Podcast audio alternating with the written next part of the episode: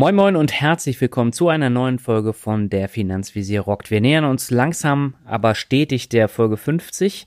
Ist nicht mehr lange hin und wir haben auch nur noch zwei Folgen in diesem Jahr und äh, die gehen wir ganz entspannt an. Mein Name ist Daniel Kort, AK Finanzrocker und mit mir am Start in Hamburg ist der Finanzvisier Albert Warnecke. Albert, ein herzliches Hallo. Ja, hallo Daniel. Alles klar bei dir? Bist du schon ja. in Weihnachtsstimmung? Nee, eigentlich noch gar nicht. Du, wir sind hier in Hamburg. Wir haben dieses klassische Hamburger Nieselwetter eher. nee, nee, nee. Noch, von Weihnachten ist, nee, Weihnachten ist noch weit weg. Okay. Gut, wir haben heute eine Folge, die trotzdem zum Jahresende passt, wie Weihnachten eben auch, nämlich das Thema Papierkram. Wie behält man die Ordnung im Finanzbereich und was sollte man denn zum Ende des Jahres angehen? Ähm, da haben wir einige Sachen rausgesucht. Bevor wir damit loslegen, habe ich noch einen Vorstellungsspruch und das ist ein typisch deutsches Sprichwort. Ordnung machen ist nicht schwer, Ordnung halten aber sehr. Der hätte eigentlich von dir kommen müssen, ne? Das ist ein Operspruch. Ja, aber weißt du, die Evergreens, das werden wir nachher noch feststellen, das ist halt leider wahr. Ja, nee, das stimmt aber wirklich und ich erkenne mich äh, in diesem Sprichwort ja selber immer wieder weil ähm, mir fällt es auch immer sehr schwer, bei manchen Sachen da die Ordnung zu halten, bei den Finanzen eher weniger, aber bei, bei anderen Sachen. Kommen wir, bevor wir ins Thema reingehen, noch zu den iTunes-Kommentaren. Möchtest du loslegen? Ja, ich nehme den stillen Zuhörer hier. Mhm. Er oder sie sagt, er sagt, der stille Zuhörer, ich schätze den Podcast wirklich. Hallo ihr zwei. Der Podcast ist in dieser Form wirklich sehr interessant und die Kombination mit dem Blog macht die Dinge nochmal nutzbarer. Zusammen mit den Kommentaren wird es dann rund. Macht weiter so. Ja, danke, stiller Zuhörer. Ja, und ich habe den Biervampir und er schreibt, jetzt schreibe ich auch mal. Ähm, Hallo ihr zwei Klasse Podcast, freue mich immer auf die neue Folge und lasse mich auch nicht durch eine Folge entmutigen, die mir mal nicht so gut gefällt, wie zum Beispiel Erben. Warum mir die Folge weniger gefallen hat, habe ich auf Alberts Blog in den Kommentaren gepostet. Lange Rede, wenig Sinn. Ich freue mich auf die nächste Folge. Macht weiter so. Grüße Andi.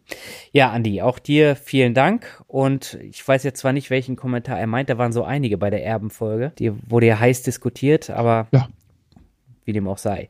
Ja, eine Anmerkung vielleicht noch zu den Bewertungen. Wir werden ja immer wieder gefragt, warum wir das denn schon wieder alles vorlesen müssen. Das fruchtet mittlerweile und äh, wir haben jetzt fast 300 Bewertungen in äh, zwei Jahren gesammelt und äh, dadurch sind wir halt nach wie vor immer sichtbar, selbst wenn wir Pause machen in den iTunes-Charts und genau deswegen machen wir es. Und wenn du uns auch unterstützen möchtest, freuen wir uns auch über eine Bewertung von dir. So, und damit gehen wir ab zum Thema, oder? Ja, genau. Also der Papierkram. Wie machst du denn das? Ja, ich habe gar nicht so viel Papierkram. Ähm, also ich mache das meiste mittlerweile äh, am Rechner. Das heißt, ich habe hm? verschiedene hm. Tools, sei es Portfolio Performance für meine Vermögensgeschichten, äh, für meine Kontoauszüge und alles habe ich auf dem Mac Money Money. Ähm, das mhm. heißt, da sind dann alle Kontoauszüge, äh, alle Kaufbelege von Aktien, Verkaufbelege und alles, was dazugehört. Das Einzige, was ich wirklich händisch mache, ist das Thema ja, Steuer und äh, Gehaltsabrechnungen sammeln, dass die an einem Ort sind, dass ich dann bei der Steuer halt tatsächlich nur auf einen Ordner zurückgreifen muss und äh, das nicht dann in der ganzen Wohnung suchen muss. Ja, genau, das ist ja letztendlich bei uns auch so. Also immer der, der Kampf Aktenordner versus Hängeregistratur, ne? Aktenordner muss man es halt alles schön einsortieren. Hängeregistratur geht halt schneller alles rein.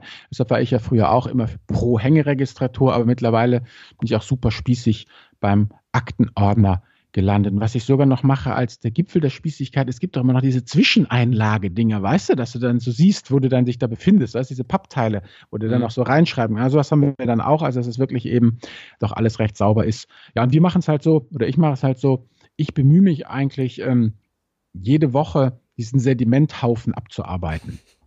Ja. Das kommt ja so rein, das Zeug sedimentiert ja so, so rein irgendwie noch aus allen Ecken und Enden und dann muss es halt irgendwie dann doch eben ab und weg geheftet werden.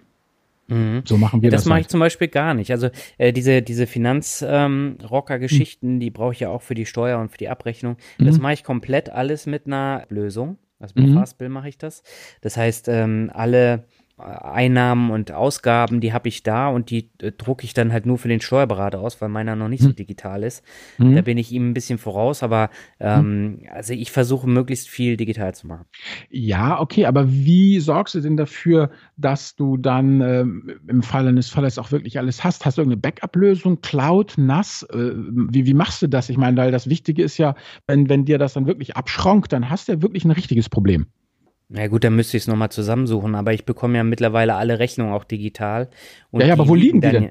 Ja, die liegen dann bei den einzelnen Portalen. Also beispielsweise Affiliate-Einnahmen beim jeweiligen Portal, da kann ich sie mir dann äh, auch wieder runterladen. Ah. Oder die, die Einkäufe, zum Beispiel Podcast-Guthaben, äh, hm. ähm, da gibt's ja auch die Rechnungen, die gesammelt werden vom ersten Tag, wo ich mich angemeldet habe.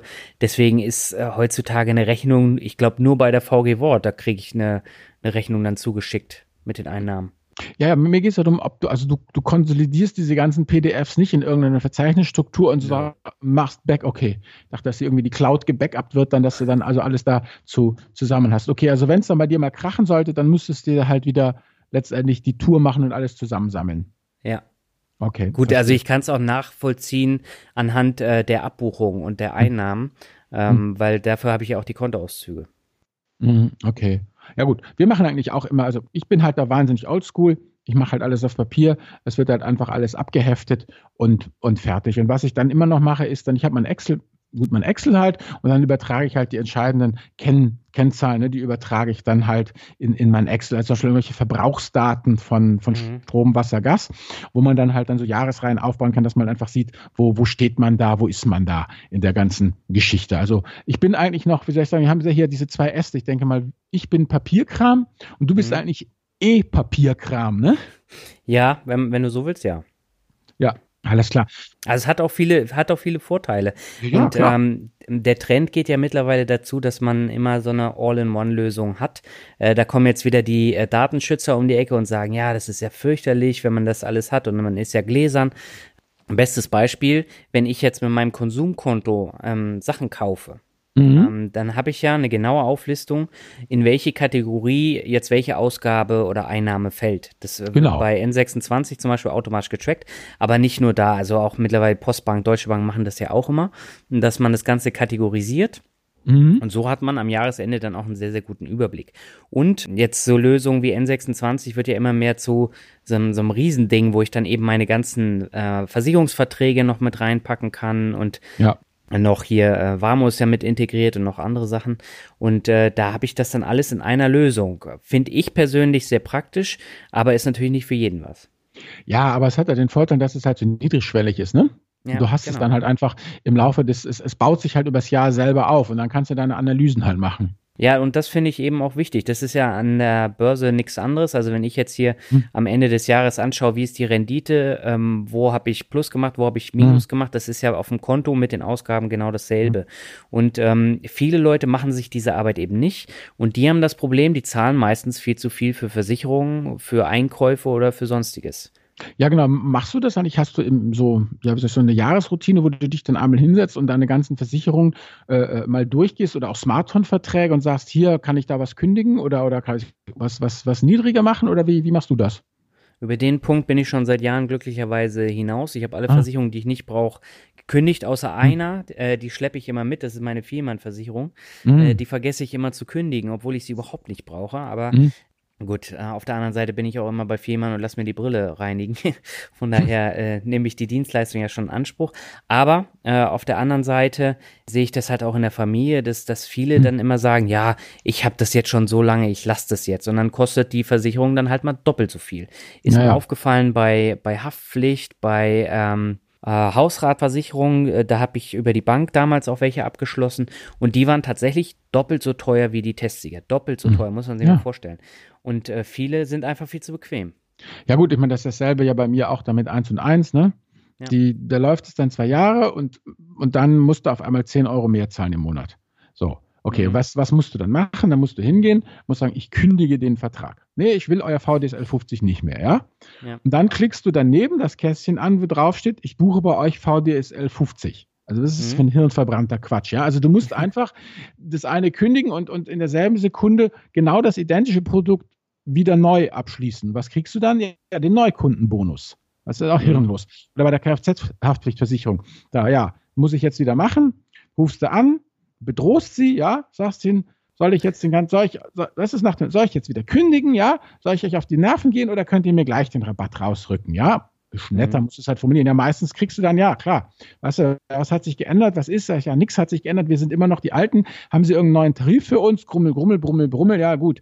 47c B. Ja, soll ich jetzt kündigen? Nee, nee, wir switchen sie schon intern um. Weißt du, weil, ich meine, mhm. wenn, wenn, wenn, die wissen ja natürlich auch, du bedrohst sie mit Kündigung und da müssen sie die ganz große Runde machen, ja. Und wenn sie dich dann intern einfach rüber switchen, dann kommt es natürlich auch preisgünstiger, ja. Mhm. Also das ist, ja, das finde ich aber richtig, dass man das macht aber brutal nervig, weil das genau das ist. Du wirst nämlich da als treuer Stammkunde nicht irgendwie hochgehalten, sondern du musst sie immer, ne? Unter Druck setzen. Ja. Hm. Willst das gelten, mach dich selten. Musst sie bedrohen mit Kündigen und allem möglichen und dann, dann reagieren sie, ja. Deshalb, ich weiß nicht, ähm, kennst du, ich habe ein bisschen recherchiert hier noch, Kennst du sowas wie Abo-Alarm oder so? Da gibt es, da scheint auch schon Services im Internet, wo man sich dann eben auch mit seinen ganzen Verträgen eintragen kann und die dann sagen, okay, jetzt musst du kündigen oder Achtung, äh, hier ändert sich jetzt was und dann kann man da eben äh, äh dann darauf reagieren. Ja, ich nutze es sogar. Also Abo-Alarm nutze ich schon länger. Einfach weil ja, mich hat es einfach genervt, dass ich dann immer alles raussuchen muss. Hm. Ähm, ich glaube, ich hatte es damals bei einer Zeitschriftenkündigung. Mhm. Und äh, da brauchst du halt nur die Nummer und dann gibst du an, was du kündigen möchtest. Das ist dann voreingestellt mit Adresse und allem drum und dran. Und dann mhm. gibst du mhm. die, die Kundennummer an, dann unterschreibst du, glaube ich, auf dem iPad oder auf dem mhm. iPhone. Ich, ich, weiß nicht, wie ich es damals gemacht habe. Und mhm. dann äh, kannst du das dann automatisiert äh, dann dahin schicken. Mm, ich glaube, okay. das geht auch alles äh, gleich über Abo-Alarm. Und äh, dann wartest du einfach, bis die schriftliche Bestätigung kommt, fertig. Und äh, die haben da halt einen sehr, sehr großen Pool an Sachen, die man kündigen kann, gerade bei Zeitschriften. Und das erleichtert die Arbeit enorm. Okay, gut. Dann können wir das ja Abo, also Abo-Alarm, da gibt es noch so andere auch. Also du, du kennst jetzt explizit Abo-Alarm. Genau, Abo-Alarm habe ich als App auf dem, auf dem iPad und darüber ja. habe ich dann noch ein paar Sachen schon gekündigt. Cool, alles klar. Gut, ja, dann haben wir jetzt die Verträge praktisch gecheckt, Smartphone und so. Was ist jetzt Aktien-ETFs? Was sollen die Leute da machen? Ja, ganz zuallererst äh, Sparplan prüfen, ob der noch kostenlos bleibt, weil wir ja jetzt zum Januar das Problem haben, es ist ja eigentlich kein Problem, dass die Marketingaktion von Comstage mit der Comdirect endet. Und äh, mhm. das bedeutet, man muss dann für Comstage ETFs im Sparplan 1,5 Prozent der Sparsumme zahlen. Genau. Wenn man das nicht machen möchte, dann muss man schauen, ob man, ich glaube, bei der Comdirect ist Luxo noch drin und äh, den zweiten haben sie bisher noch nicht bekannt gegeben. Es wird aber wieder einen neuen geben. Oder man wechselt den Broker, wo man dann kostenlos andere Sachen besparen kann. Ich glaube, bei OnVista bleibt es alles kostenlos mit den Sparplänen bei iShares ja, und noch zwei. Ja, kann ich dir auch sagen, weil ähm, wir haben mit den Jungs gesprochen von, von Comstage. Es ist ja. einfach so, die haben das gekündigt bei eben der Comdirect und bei Consors weil das die hm. beiden größten Anbieter sind. Das ist denen einfach schlicht zu teuer. Okay. Also die haben das ja mächtig gesponsert, ja gut, sie ja. haben Kundengewinnung gemacht, aber jetzt sind die Kundengewinnungsziele erstmal erreicht und jetzt, äh, ja, sagt halt einfach der Vorstand, Freunde, hier, Marketingbudget von, von Comstage, äh, wir haben es nicht mehr so dicke, wir müssen das ein mhm. bisschen reduzieren und deshalb wird einfach diese Marketingaktion jetzt eingestellt. Die Firma ist soweit zufrieden mit der Kundenentwicklung. Man hofft natürlich auch, weißt du, wenn du halt mal so einen Anschub machst, dass dann ja. einfach genügend Leute Comstage haben und dann darüber reden und dass es eine gewisse Popularität erreicht, man im Ranking oben ist und dass das dann natürlich auch so ein sich selbst verstärkender Prozess wird. Mhm, ja, aber das ist halt ein wichtiger Punkt, gerade wenn ja. man da nicht drauf achtet. Also ich übergebe Klar. manchmal den Posteingang im Depot auch mhm. äh, und äh, da ist es mir aber diesmal aufgefallen, dass, äh, dass mhm. es endet. Und ja, da muss man dann eben äh, was tun, bevor Auf man dann Fall. was zahlt. Ja. Genau. Gut. Wichtig ist, denke ich, auch nochmal eben, dass man total sauber unterscheidet zwischen Taktik und Strategie, weil wir haben ja in diesem äh, Ast hier beides, ne? Rebalancing. Das ist ja. ja einfach stumpfe Taktik. Das ist ja vorher festgelegt und dann macht man das einfach. Und Strategie ist natürlich, dass man sich überlegt, habe ich jetzt noch die richtigen Assets? Habe ich noch die richtigen Produkte, beziehungsweise stimmt die Verteilung so? Ja, wenn sich im Leben halt was ändert, ich heirate, kriege ein Kind oder gehe jetzt in Rente oder all solche Geschichten, will jetzt doch ein Haus bauen oder eben will kein, ne? habe meine Hausbaupläne jetzt endgültig begraben, dann muss man natürlich strategisch tätig werden. Aber das darf man um Gottes Willen nicht, nicht mit dem Rebalancing verwechseln. Das eine ist mhm. Taktik, mhm. das eine Strategie. Okay, und äh, was muss man noch beachten bei Aktien oder bei ETFs? Na gut, bei Aktien, das bist du ja einfach, denke ich nochmal, du vermute ich mal, dass du auch dir weiß ob am Jahresende oder wenn, wenn Geschäftsjahres, also wenn, wenn, wenn, wenn, Aktien, nach wie heißt Dividendensaison ist, dann guckt man sich natürlich nochmal die Papiere an und guckt, überlegt, ob man die Aktie überhaupt will. Und beim ETF ja. hast du es eigentlich gesagt. Also ist, passt das mit den Sparplänen soweit noch und äh, ähm, hat sich halt gut kriegt man eigentlich auch eben unterjährig dann mit. Replizierer Swapper hat sich da irgendwas geändert in, in der Konstruktion des ETFs. Tesoriert er jetzt, schüttet er jetzt aus. Es wird gerade jetzt Jetzt speziell würde ich sagen, für diese Folge würde ich allen ETF-Leuten nochmal ganz genau empfehlen, zu gucken, ob sich jetzt im Zuge der Steuerreform 2018 bei den ETFs die Replizierungsmethode beziehungsweise die äh, Mittelverwendungsmethode ändert. Also will sagen, ähm, nach allem, was man so hört, gerüchteküchenweise, ist der Trend ja doch massiv zum ausschüttenden oder zumindest Teil ausschüttenden Replizierer. Und wer eben ein Produkt hat, was ein Swapper ist oder ein Tesorierer, sollte halt gucken, einfach mal schon ein bisschen aktiv, ähm, was sagt denn der eigene Anbieter, kann ich da irgendwas finden und vor allem trage ich das dann mit, weil sonst müsste man sich nochmal überlegen, ob man da umschichtet oder nicht. Genau, auf den Punkt wollte ich nämlich noch hinaus. Mhm. Und was, was noch ein ganz äh, wichtiger Punkt ist, diese, diese Vorabsteuer, die zahlt man nicht ab dem 01.01.2018, sondern erst 2019. Und äh, das heißt, das komplette nächstes Jahr ähm, muss man da noch keine Vorabpauschale bezahlen. Aber auf diesen Punkt gehen wir, glaube ich, in der ersten Folge im neuen Jahr ein, oder? Genau. Ja, okay. Ja, das war es eigentlich zu Aktien und ETFs. Kommen wir mal zum Thema Steuern. Das ist ein Phänomen, was ich auch häufig hm. jetzt schon erlebt habe. Hm. Ähm, Gerade bei Leuten, die mehrere äh, Banken haben. Also ich habe jetzt äh, deutlich mehr Banken als andere. Von daher weiß ich, wovon ich da spreche. Und zwar die Verteilung des Freistellungsauftrages. Und da kann man äh, nämlich prüfen, ob man irgendwo noch Luft hat für ähm, ein bisschen Geld. Also gerade wenn man jetzt äh, drei, vier Tagesgeldkonten hat bei unterschiedlichen Banken ähm, und teilweise wird es nicht ausgenutzt und bei den anderen zahle ich beispielsweise schon äh, Steuern. Äh, mhm. Da kann man das nochmal umschichten im letzten Monat und dann bekommt man die Steuern, die man erstattet hat, sofort zurück. Ich meine, bei MoneyU ähm, geht das sofort. Ah, okay, gut. Also dann machst du nochmal ein kleines Feintuning. 50 Ocken hier, 20 Ocken darüber und dann passt das. Ja, ja, genau. Also ich meine, da sparst du ja ein bisschen Geld und äh, musst ja, es dann nicht über die Steuer dann äh, machen. Gerade bei so kleinen Summen ist es ein bisschen nervig. Ja, zurückkriegen tust du es ja klar, das ist einfach operativ einfacher, das ja, ja, gleich genau. wegzuhaben. Das ist gut, ja. Ja, genau. und bei den meisten kannst du es ja eh online machen, nur bei der Postbank halt nicht, da musst du immer zum Schalter. Mhm. Das nervt mich halt auch ziemlich. Ja, ähm, ja dann würde ich sagen, wenn du da nichts hast, dann kommen Nö. wir zum nächsten Punkt. Elektronische ja. Datensammelstelle. Was meinst du damit? Na gut, ich meine, dieses vom Papier ins Digitale oder vom Digitalen, bleibt es halt im Digitalen, eben dieses Konsolidieren. Man, du hast ja mhm. da auch deine Produkte, also dass man einfach sagt, okay, einfach mal, ja, bisschen Marketing-Speak jetzt hier KPIs, ja, Key Performance Indikatoren, also was ist einfach ja wichtig für mich, ja, also eben was kosten mich die Versicherungen, beziehungsweise was habe ich an Ausschüttungen bekommen, wie waren die Kurse, mhm. einfach so diese, diese Eckpunkte, die man bei jedem Produkt braucht, um eben den Erfolg dieses Produktes ähm, zu bestimmen. Und das kommt dann entweder in Excel, in dieses YNAB, was ich, you need a budget, oder eben in die Programme, die du auch genannt hast. Und dann, wie gesagt, es geht nicht um jedes Detail, aber dass man eben einfach irgendwo ein Tool hat, in, in dem sich die gesamte finanzielle Situation, in der man sich befindet, inklusive eben Versicherungen aller Einnahmen, ähm, ja, äh, abbildet und wo man dann ja eben die Analysen machen kann. Genau. Also ich empfehle wie immer nicht Excel, sondern Portfolio Performance. Wie gesagt, ist kostenlos für die Leute, die noch nie davon gehört haben. Es gibt tatsächlich welche, die äh, hm. immer wieder fragen, mit welchem Tool kann man das denn kostenlos abbilden.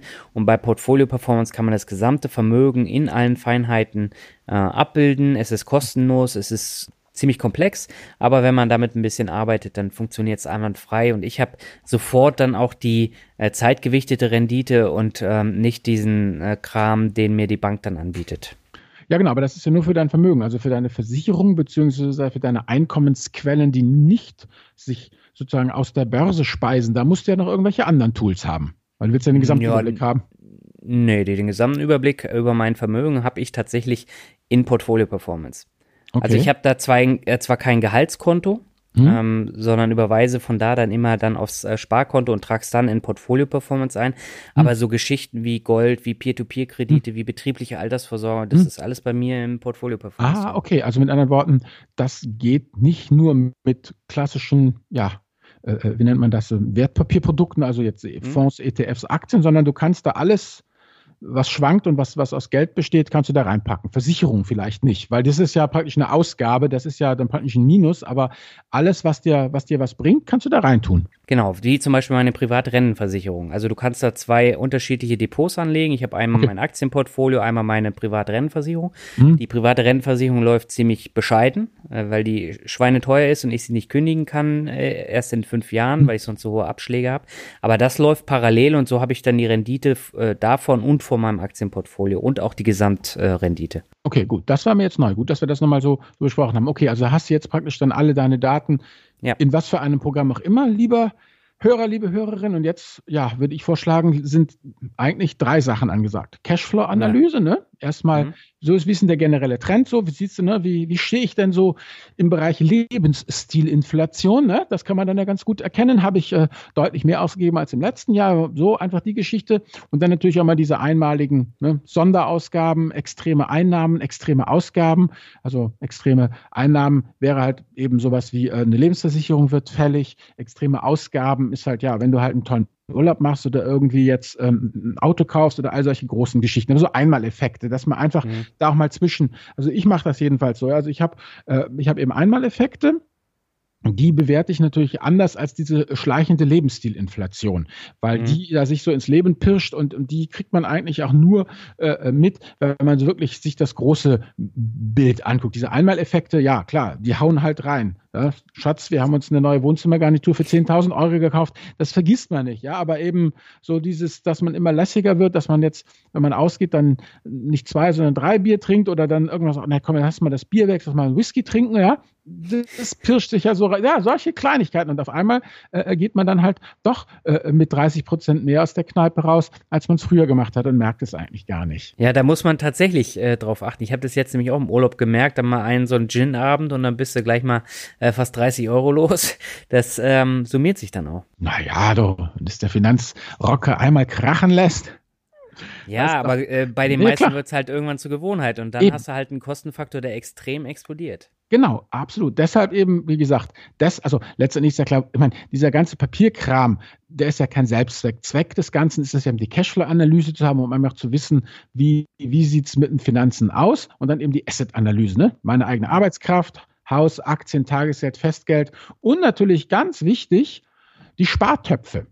Du bist doch der Herr über die Spartöpfe. Genau. Äh, ich habe einen Urlaubsspartopf, ich habe einen Steuerrücklagenspartopf, ich habe einen Musikkonto, Spartopf äh, hm. und noch irgendeinen. Also ähm, die habe ich bewusst, also gerade beim Thema ähm, hm. Steuern, wenn ich die jetzt zum Beispiel für Finanzrocker dann äh, zurücklegen muss, dann brauche ich ein separates Konto, weil sonst äh, geht es dann irgendwie unter. Und da macht Sinn. Und das gleiche gilt halt für den Urlaub. Das muss weg von dem großen Tagesgeldbatzen, den man als äh, absolute Rücklage hat, damit ja. man da nicht aus Versehen rangeht. Ja, ja, klar. Also das ist ja der Klassiker, ne? Umsatz ist nicht Gewinn.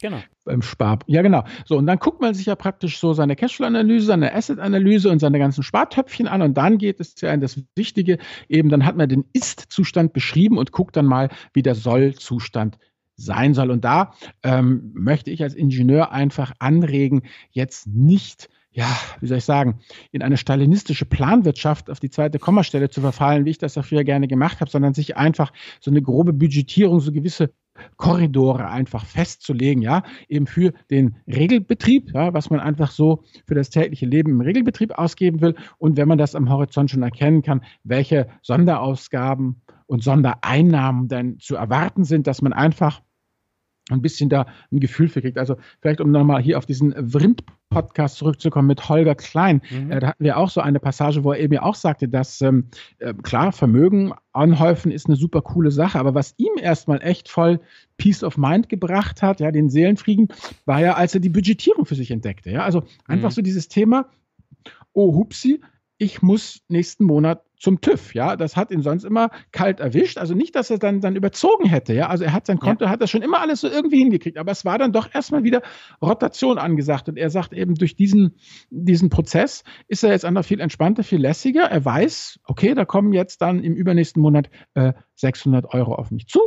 400 ähm, habe ich schon und in der nächsten Zeit wird das nochmal angespart, das läuft alles und dann, ja, dann gibt er die 600 auch total entspannt eben, eben aus. Und das ist eigentlich ja letztendlich eben Entspannung, Peace of Mind, Ruhe im Karton ist ja eigentlich Sinn und Zweck von diesem ganzen, ganzen Papierkramselzeug. Ich meine, so sexy ist ja. das ja nicht. Nö, es ist ziemlich dröge. Aber es gehört halt dazu. Ja, ja, aber da, das ist es halt einfach. Ja, wie soll ich sagen, dann sind wir ja fast durch mit unserer Krake hier, mit unserer Mindmap-Krake. Darf ich dich um das Hauptfazit bitten, O Daniel? Ja. Oder hast du noch was zu sagen? Habe ich was vergessen? War ich zu schnell? Nein, nein, alles gut.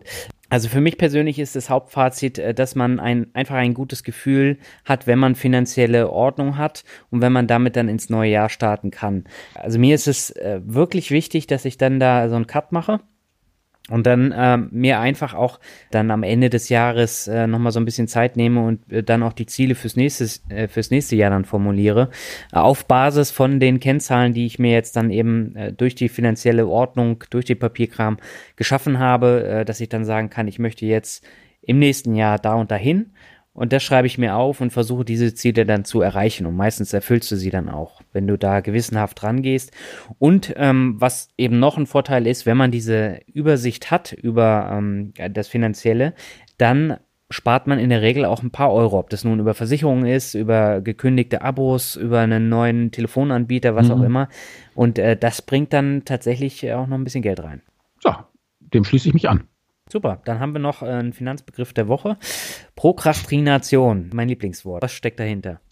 Naja, letztendlich eben das äh, vertagende, die Manjana-Nummer, komme ich heute nicht, komme ich morgen, eben das Aufschieben, äh, also klar, extremes Aufschieben, irgendwann pathologisch, aber eigentlich das normale Aufschieben halt, die Bocklosigkeit, eben so ein Papierkram zu machen und, und dieses Kuschelzeug äh, äh, äh, irgendwie hinzukriegen. Das ist ja das, was über uns allen schwebt, diese ungeliebten Tätigkeiten ähm, vor sich hinzuschieben. Und meine persönliche, ja, das ist wahnsinnig individuell. Also ich versuche das ja eben, also so sexy finde ich es eben auch nicht hier, diesen Papierkram, aber ich versuche das eben dadurch hinzukriegen, dass ich eben immer mh, hm, so kleinere Stückchen nehme und nicht das einmalige groß reine mache. Und mein persönlicher Triumph ist es eigentlich immer, wenn ich ähm, eben meine Finanzvisier also diese Selbstständigkeitssteuersache, ja, die kostet mich genau 30 Sekunden. Ich habe nämlich so, ein, so ein ja, ich habe so ein Kladdensystem, wo ich übers Jahr alles religiös, alles so mache, wie meine Steuerberaterin das will.